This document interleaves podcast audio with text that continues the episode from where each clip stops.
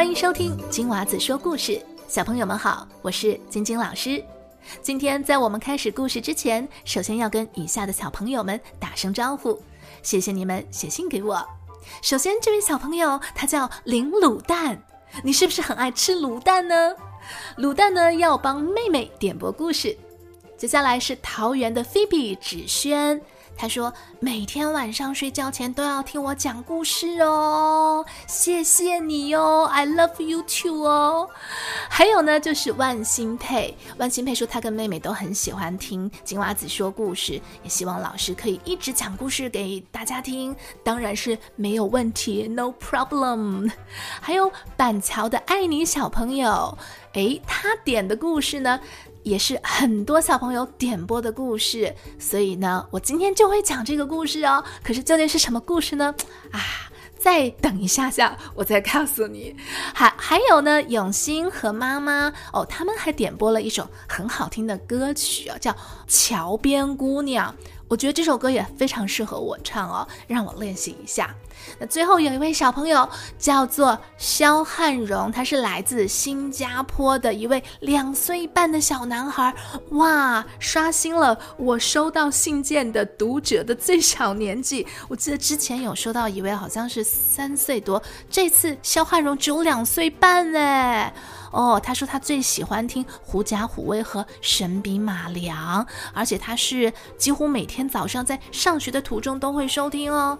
哦，太棒了，谢谢！如果你也想写信给我点播你要听的故事或者是歌曲，请上到网站给我留言，地址是 twinkle twinkle storytime dot com，或者去到金娃子说故事的脸书专业给我留言，地址就在我们节目的叙述栏中可以找到。那我等你写信给我哟。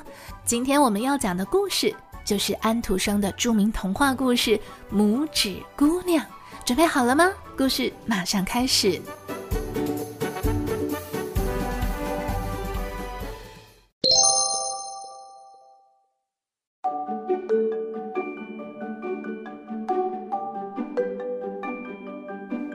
很久以前，有一位女士，她一直没有孩子，但是她非常想要一个小巧可爱的孩子，于是就去请教女巫。女巫给了他一颗麦粒，并说道：“把它种在花盆里，不久就会得到你想要的东西啦。”过了一段日子，花盆里长出了一朵红色的郁金香。这位女士轻轻地吻了一下花朵，花儿突然绽放了。在花的中间坐着一位娇小美丽的女孩，她就是。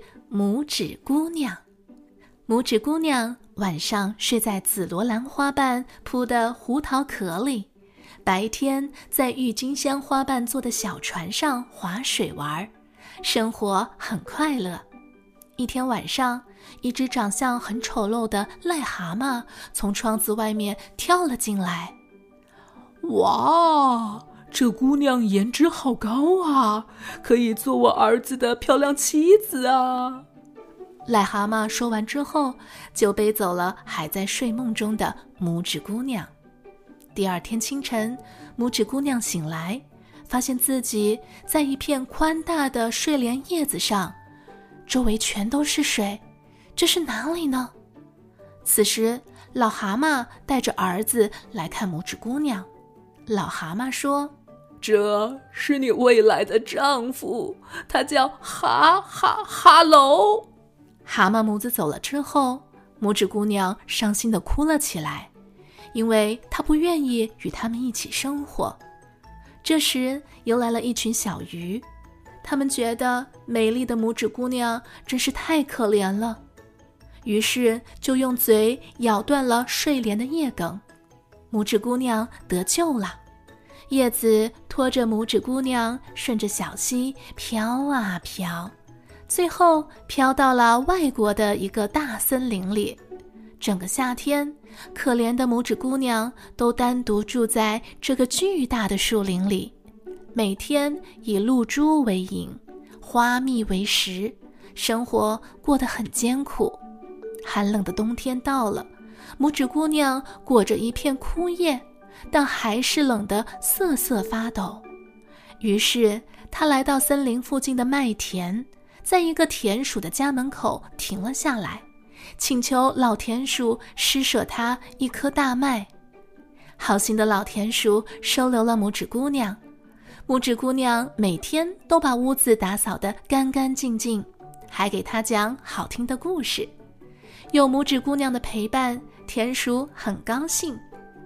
隔壁住了只鼹鼠，鼹鼠回家后，从自己的房子里挖了一条地道，通到了田鼠家，并邀请拇指姑娘和老田鼠一起来散步。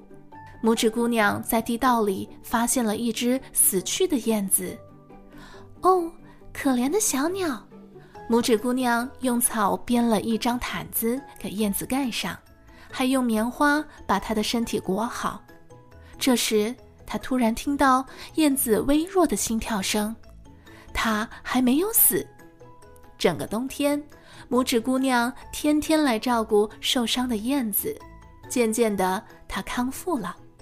春天到了，太阳把大地照得很温暖，燕子要飞走了。她是多么感激这位善良的姑娘啊！不久后，鼹鼠先生向拇指姑娘求婚了。现在每天，拇指姑娘都伤心地坐在房车前缝制自己的嫁衣，因为她真的不喜欢这个讨厌阳光的鼹鼠先生。就在婚礼马上要举行的时候，拇指姑娘走到门口，她向天空伸出双手：“再见了，我温暖的太阳。”拇指姑娘是多么难过呀！就在这个时候，燕子飞回来了。燕子说：“我要飞到温暖的国度，那里永远有灿烂的阳光、美丽的花朵。你愿意和我一起去吗？”拇指姑娘说：“是的，我将和你一起去。”于是她坐上鸟儿的背上，飞向了蓝天。他们飞过了森林，飞过了大海，来到了一片花的王国。燕子把拇指姑娘放到一朵美丽的鲜花上，她惊奇地发现，花的中央坐着一位小小的男子。这位男子就是这里的国王。他的子民就住在每一朵花里，国王第一眼就爱上了这个美丽的姑娘，而拇指姑娘也爱上了这位英俊的国王。从此，拇指姑娘就成为了这里的皇后，在花丛间过着幸福的生活。